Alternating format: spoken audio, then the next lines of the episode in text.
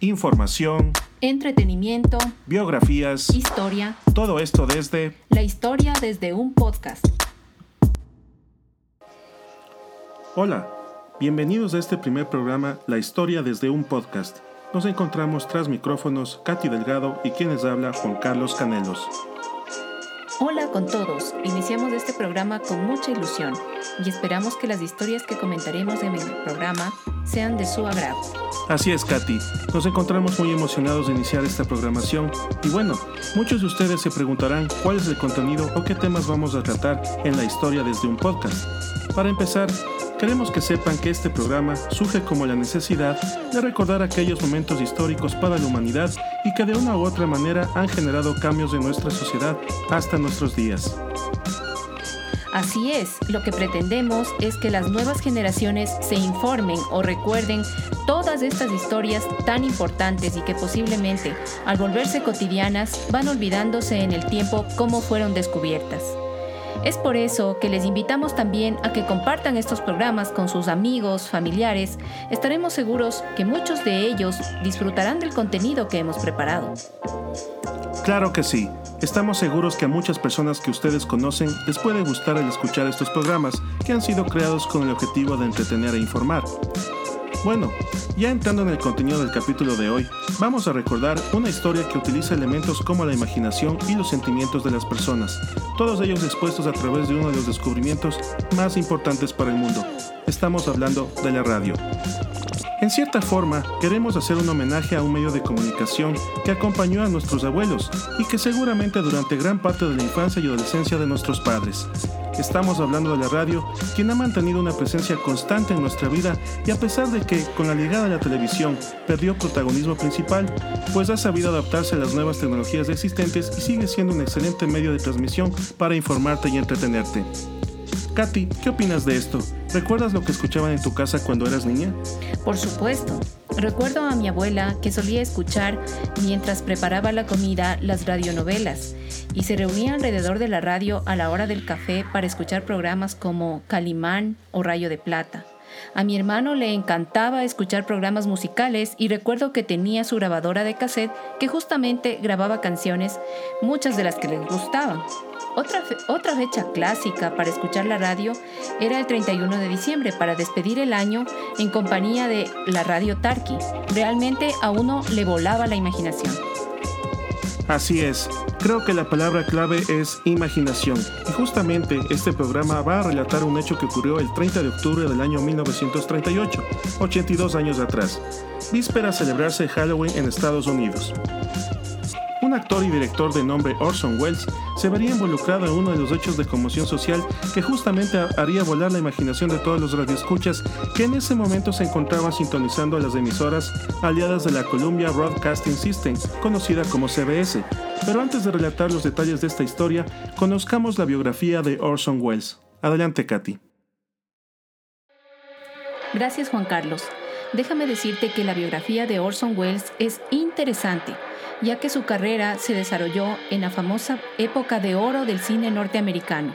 Su nacimiento fue en la ciudad de Kenosha, Estados Unidos, en 1915, y ya en la edad de los 16 años inicia su carrera como actor, primero ingresando al teatro y con 21 años de edad, además de ser actor, debuta también como director.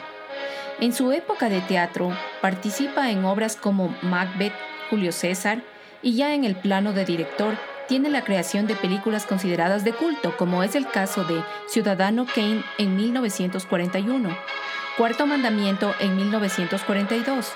Y es interesante recalcar que justamente sus actuaciones y producciones estuvieron siempre relacionadas con historias o personajes oscuros, que para aquella época generaron censura por parte de las productoras con las que tenía contratos viéndose obligado inclusive a cancelar las grabaciones, como es el caso de La Dama de Shanghái en 1947.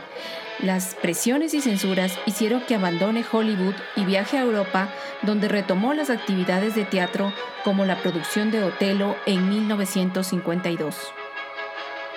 El actor Charlotte Heston fue quien hace contacto con Orson Welles para que dirija una película titulada Sed de Mal en 1958, lo que marca su segunda etapa incursionando en el cine de Hollywood. Entre los años de 1962 a 1965 se establecen las producciones que culminan su trayectoria como El Proceso, una, una interpretación de la novela homónima de Franz Kafka, Campanadas a Medianoche, una producción de Emiliano Piedra, entre otros. En 1975 fue reconocido su aporte artístico por parte del American Film Institute.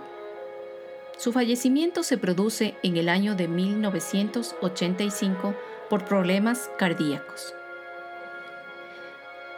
He dejado para la parte final de la biografía en recalcar lo ocurrido en 1938 durante el programa radial realizado para la CBS titulado La Guerra de los Mundos, ya que esta es su entrada al espectáculo de Hollywood. Gracias, Katy. Orson Welles existió en una época de grandes cambios para la humanidad si ustedes se dan cuenta, su vida transcurre entre antes de la Segunda Guerra Mundial y la posterior a esta, en donde el auge económico y el concepto de sociedad marcaría los cimientos de lo que es ahora el mundo y la manera de cómo interactuamos.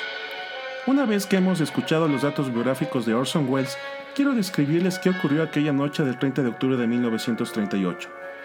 Como lo relató Katy, Orson Welles realiza una adaptación radiofónica de la obra La Guerra de los Mundos, escrita por el inglés Herbert George Wells, esta producción tiene una duración de 60 minutos. La obra fue estructurada a manera de boletín de noticias y transmitida durante una programación regular de la radio de la CBS con temas musicales. A continuación, vamos a escuchar extractos de la transmisión reproducida en idioma castellano por la Sociedad Española de Radiodifusión, una iniciativa de la Fundación Caja de Pensiones para apreciar y entender cómo se produjeron estos eventos. En el año 39 del siglo XX la desilusión llegó. El fin de octubre estaba cerca. Los negocios iban mejor. El temor a la guerra había desaparecido. Había más hombres con trabajo. Las ventas aumentaban. En aquella tarde del 30 de octubre la agencia Crossley calculó que 32 millones de personas estaban escuchando la radio. Durante las próximas 24 horas no habrá cambios apreciables de temperatura se señala una ligera perturbación atmosférica de origen indeterminado sobre Nueva Escocia que hace que un área de bajas presiones descienda con bastante rapidez hacia los estados del nordeste con posibilidad de lluvias acompañadas de vientos fuertes. Temperatura máxima 19 grados, mínima 9. Este boletín meteorológico ha sido facilitado por la Oficina Meteorológica del Gobierno. Ahora nos trasladaremos al Meridian Room del Hotel Park Plaza en el centro de Nueva York, donde podrán escuchar la música de Ramón Raquelo y su orquesta.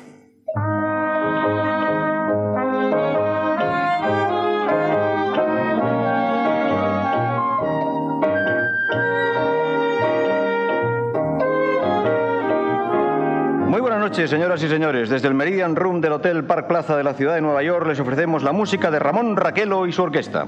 Comenzando por música de inspiración española, Ramón Raquelo interpreta para empezar La comparsita.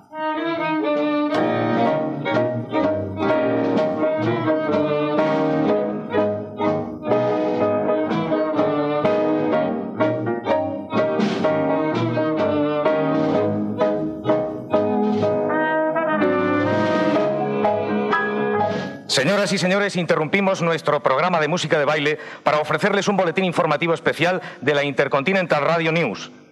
A las 8 menos 20 hora local, el profesor Farrell del Observatorio de Mount Jennings de Chicago, Illinois, comunica haber observado varias explosiones de gases incandescentes producidas en intervalos regulares en el planeta Marte. El espectroscopio señala que el gas es hidrógeno y se desplaza en dirección a la Tierra a enorme velocidad. El profesor Pearson del Observatorio de Princeton confirma las observaciones de Farrell y describe el fenómeno como un surtidor de llamas azules disparadas por un cañón.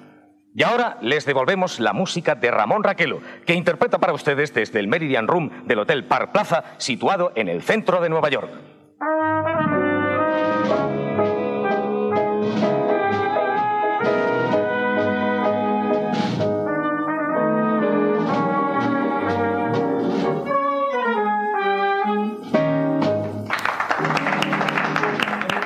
Transmitimos el último boletín informativo de la Agencia Intercontinental de Noticias Toronto, Canadá. El profesor Morse de la Universidad Macmillan informa haber observado un total de tres explosiones en el planeta Marte entre las 19.45 y las 21.20 horario de la costa este. Esto confirma informaciones anteriores recibidas de observatorios americanos. En estos momentos nos llega una nota especial de Trenton, New Jersey.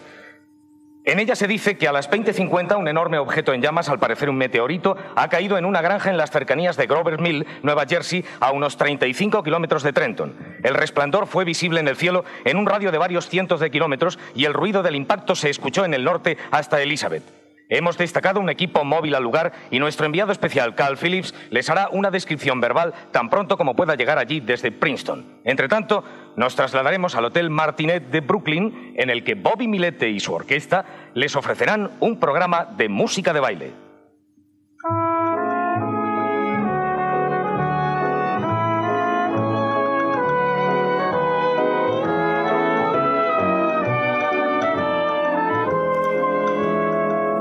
Les trasladamos ahora a Grover's Mill en Nueva Jersey. Señoras y señores, les habla de nuevo Carl Phillips desde la granja de Wilmouth en Grover's Mill, Nueva Jersey. El profesor Pearson y yo hemos recorrido el trayecto de 17 kilómetros que hay desde Princeton hasta aquí en 10 minutos. Bien, no sé por dónde empezar para describirles la extraña escena que se desarrolla ante mis ojos. Es como una imagen de las mil y una noches actual. Eh, bien, acabo de llegar, todavía no he podido echar un vistazo. Creo que aquí está. Sí, creo que es la cosa. Exactamente, sí, delante de mis ojos, medio enterrada en un enorme agujero. Debe haber caído con una fuerza terrorífica. El suelo está cubierto de astillas de un árbol que el objeto ha aplastado en su caída. Lo que puedo ver del objeto no guarda mucha semejanza con un meteorito, eh, por lo menos con los meteoritos que he visto. Parece más bien un enorme cilindro. Tiene un diámetro de, ¿Cuánto diría usted, profesor? dígame. Eh, ¿Cuánto diría usted? ¿Qué diámetro? Unos, unos 30 metros. Unos 30 metros. El metal que lo recubre es... Bueno, nunca he visto nada parecido. El color es de un blanco amarillento. Ahora los espectadores más curiosos se empujan para acercarse al objeto a pesar de los esfuerzos de la policía para contenerlos. Me están impidiendo la visión. Eh, ¿Quiere apartarse, por favor? La policía ya los ha retirado. Aquí está el señor Wilmuth, el propietario de la granja en que estamos. Es posible que pueda añadir algunos hechos interesantes. Señor Wilmuth, ¿podría informar a los radioyentes sobre todos los hechos que pueda recordar de este visitante tan poco corriente que se ha detenido en su patio? Aproxímese un paso, por favor. Señoras y señores, aquí está el señor Wilmuth. Eh, estaba escuchando la radio. Más cerca y más alto, por favor. Sí, sí. Más alto, más cerca. Sí, sí. Estaba escuchando la radio y casi me estaba durmiendo. El profesor Fallows estaba hablando sobre Marte y, yo estaba medio dormido, ¿sabes? Sí, eso ya lo dijo antes. Entonces, ¿qué pasó? Ah, como ya dije anteriormente, estaba escuchando la radio medio dormido. Sí, señor Weymouth. Entonces, ¿usted vio algo? No inicialmente. Oí algo. ¿Qué es lo que oyó? Ah, eh, sonidos parecidos a, silbidos como estos. Como un cohete del 4 de julio. Sí, ¿después qué? Ah, después giré mi cabeza hacia la ventana y hubiera jurado que estaba durmiendo, soñando. ¿Sí? Vi, algo verdoso, grande, y después, bingo, algo que había chocado contra el suelo. El golpe me había tumbado de la silla. Bien, ¿está usted luchando, señor Wilmuth? Bien, seguro que luché. Reconozco que estaba algo confuso en ese momento. Gracias, señor Wilmuth, muchas gracias. Ah, ¿Desea usted que.? No, está bien, ya es suficiente. Señoras y señores, acaban de escuchar al señor Wilmuth, el propietario de la granja donde esta cosa ha caído. Quisiera poder describirles esta atmósfera, el escenario de esta fantástica escena. Cientos de automóviles aparcados en un campo que se encuentra a mis espaldas. La policía está tratando de acordonar el camino que conduce a la granja, pero no sirve de nada. Los curiosos atraviesan los cordones de seguridad. Los faros de los coches se concentran sobre el agujero donde se encuentra medio enterrada la cosa. Ahora, señoras y señores, hay algo que se me ha olvidado mencionar con toda esta agitación, pero que se está haciendo cada vez más fuerte. Puede que lo hayan percibido en sus aparatos de radio. Escuchen, por favor. Se trata de un curioso zumbido que parece salir del interior del objeto. Acercaré el micrófono. Así. Ahora nos encontramos a menos de 10 metros de distancia. ¿Pueden oírlo ahora? Ah, eh, profesor Pearson. Sí, dígate, dígase. ¿Podría decirnos a qué se debe ese ruido que sale del interior de la cosa? Posiblemente al, desigual enfriamiento de su superficie. ¿Cree usted todavía que se trata de un meteorito, profesor? No sé qué pensar. La envoltura del metal es sin duda extraterrestre. No, no se encuentra en la Tierra. El roce con la atmósfera terrestre suele producir agujeros en los meteoritos, pero esta cosa es lisa y como puede verse tiene forma cilíndrica. Un momento, algo está sucediendo. Señoras y señores, es algo terrible. El extremo de la cosa está empezando a moverse. La parte superior ha empezado a dar vueltas como si se tratase de un tornillo. La cosa debe estar hueca.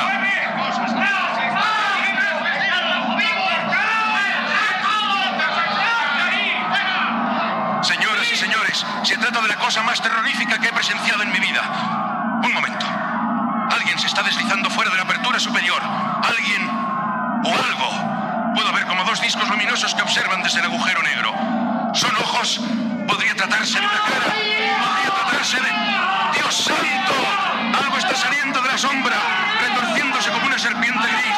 Ahora otro, y otro, y otro. Parecen tentáculos. Sí,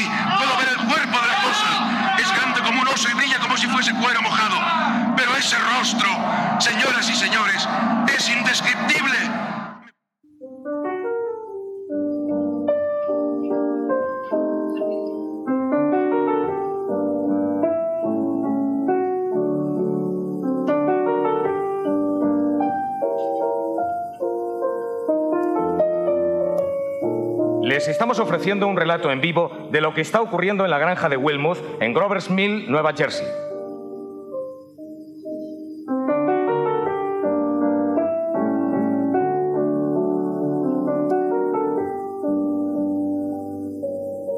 Ahora devolvemos la conexión a Cal Phillips en Grover's Mill. Señoras y señores, ¿me oyen? Señoras y señores, aquí estoy de nuevo detrás de una pared de piedra contigua al jardín del señor Wilmouth. Desde aquí puedo contemplar toda la escena. Les daré todos los detalles mientras pueda seguir hablando y mientras pueda ver. Ha llegado más policía del Estado. Unos 30 agentes están formando un cordón frente a la fosa. Ahora no hace falta obligar a retroceder a la multitud. Se sienten muy contentos de mantenerse a distancia. El capitán está hablando con alguien. No podemos ver quién es.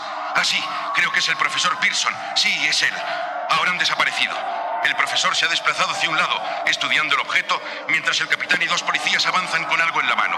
Ahora, ahora puedo verlo. Se trata de un pañuelo blanco atado a una pértiga, una bandera de tregua. Si esas criaturas saben lo que significa, si es que conocen el significado de algo. Un chorro de llamas sale de ese espejo y se dirige de los hombres que avanzan.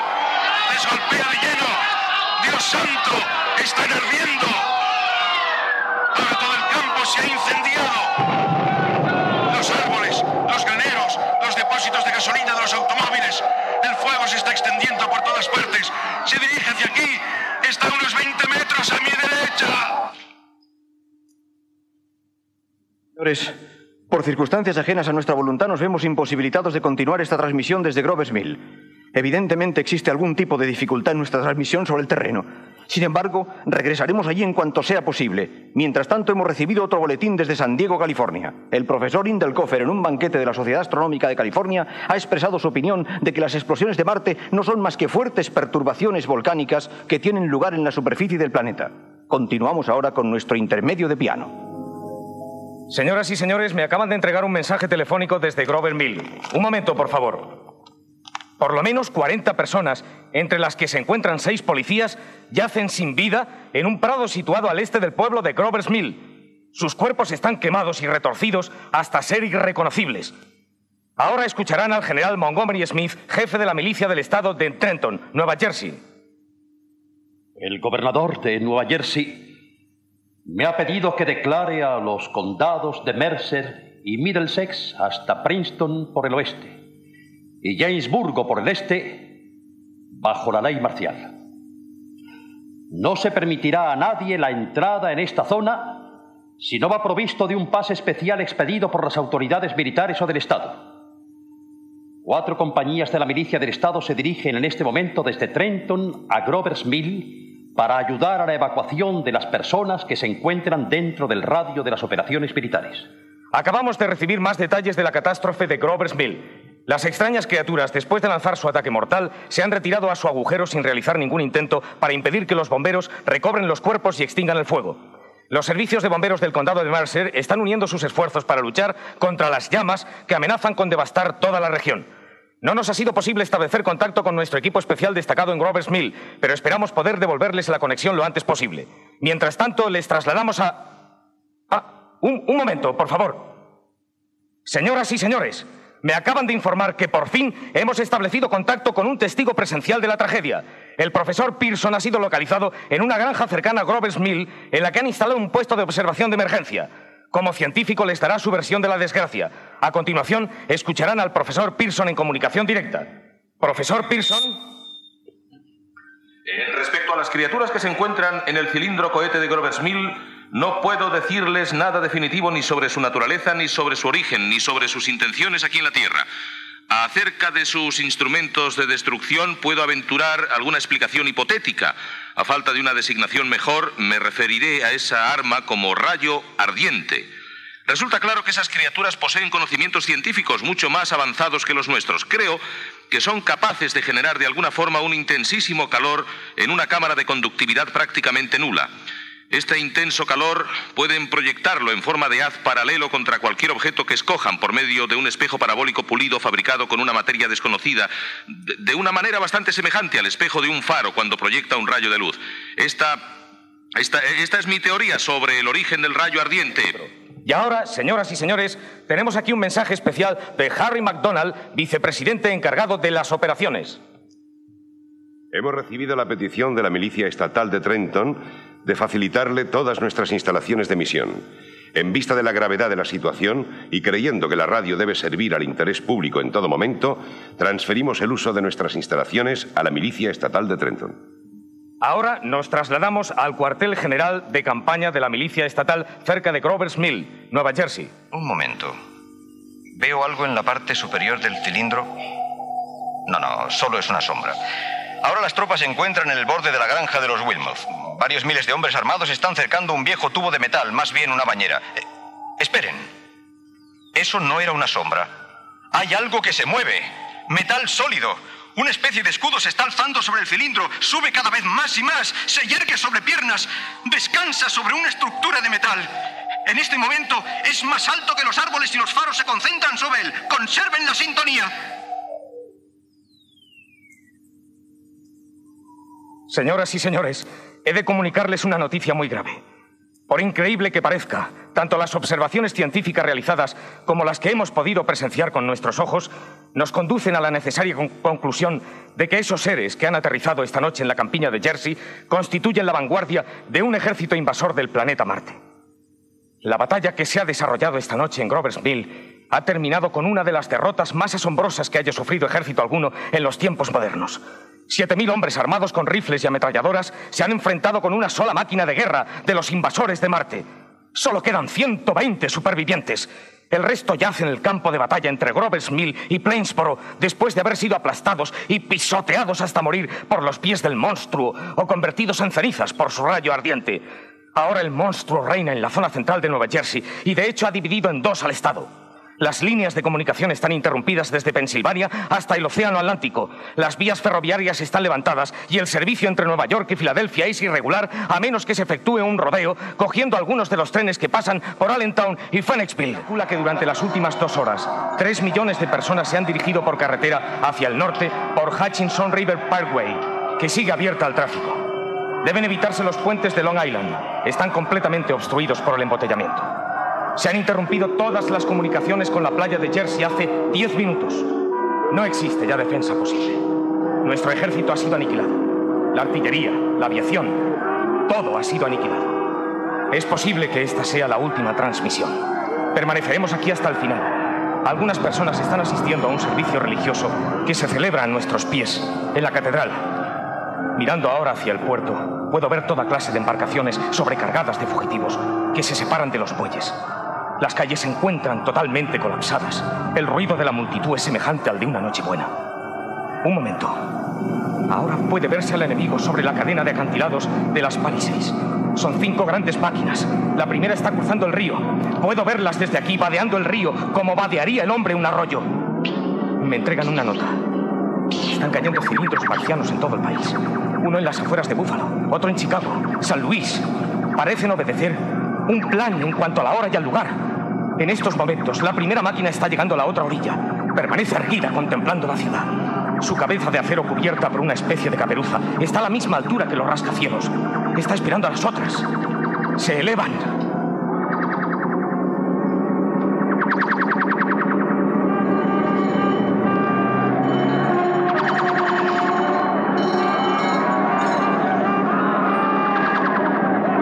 Este es el final. Brota humo. Un humo negro que se extiende sobre la ciudad. La gente de la calle puede verlo ahora. Corren hacia el Es River. Cientos de ellos van cayendo. Como ratas. Ahora el humo se está extendiendo más rápidamente. Ya ha llegado a Times Square. La gente intenta escapar de él, pero es inútil. Cae como moscas. Ahora el humo atraviesa la sexta avenida. Quinta avenida está a 100 yardas. A 50 pies. ¡Ah!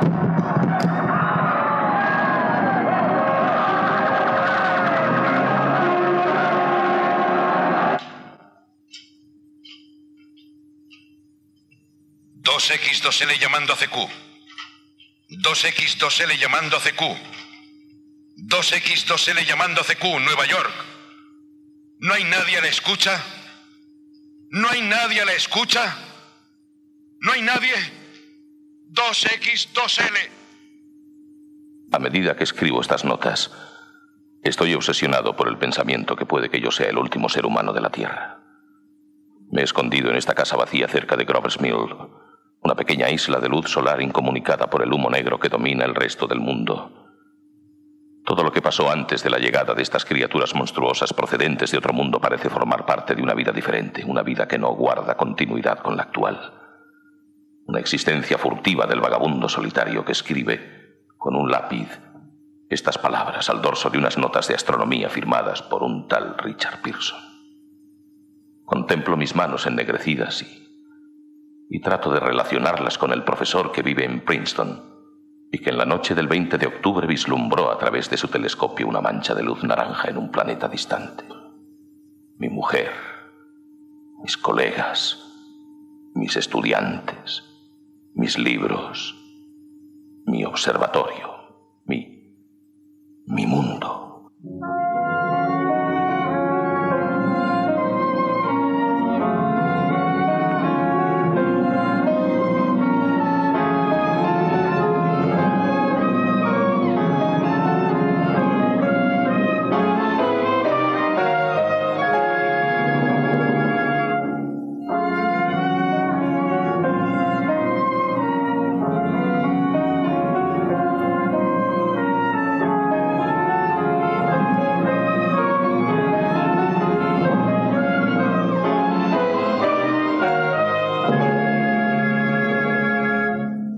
Les habla Orson Welles, señoras y señores.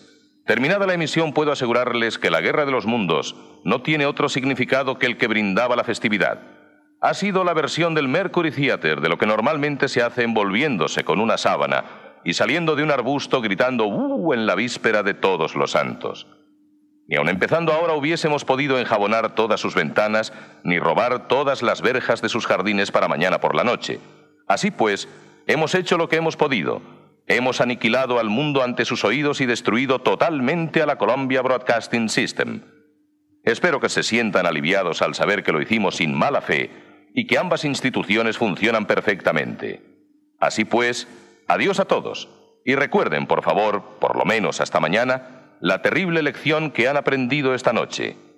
El invasor de risa burlona brillante y forma esférica de su sala de estar no es otro que un habitante de la calabaza con remiendos y si el timbre de su puerta suena y no hay nadie al abrir, no ha sido ningún marciano, sino Halloween.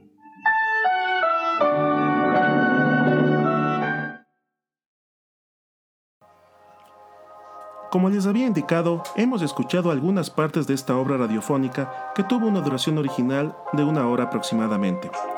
Lo que ocurrió mientras se transmitía es que las personas que se unieron de manera tardía a la programación de la emisora cayeron en pánico, porque pensaban realmente que el mundo estaba siendo invadido por marcianos. Posiblemente a muchos de ustedes se les dará difícil comprender la magnitud de lo que ocurrió, pero no olviden que estamos hablando del año 1938, época en que la radio era el principal medio de información. La televisión realmente tuvo un impacto masivo a partir de los años 50. En la actualidad, esto lo podríamos comparar con el fenómeno de las fake news, que son todas estas noticias con información tergiversada o falsa, cuyo objetivo es generar inquietud, angustia o preocupación o simplemente con el ánimo de desinformar. Obviamente no podemos acusar a Orson Welles de haber pretendido generar un daño a propósito con su programa radial, ya que fue realizado con fines de entretenimiento, pero lo que sí demostró fue el impacto que puede generar en la comunidad al escuchar un relato de estas características. Katy, ¿qué te pareció la obra? ¿Te animarías a escucharla completa? Por supuesto, me parece interesante apreciar los efectos y la ambientación que se utilizaron, ya que hay que tomar en cuenta algo. El relato de la obra fue transmitida en vivo y no contaban con los medios tecnológicos y de efectos especiales que se tienen en la actualidad. Sin duda, fue uno de los momentos más importantes para la radio. Esperamos que les haya sido de su agrado este primer episodio de nuestro programa, La historia desde un podcast, y que lo compartan con sus contactos para que ellos también disfruten de este contenido.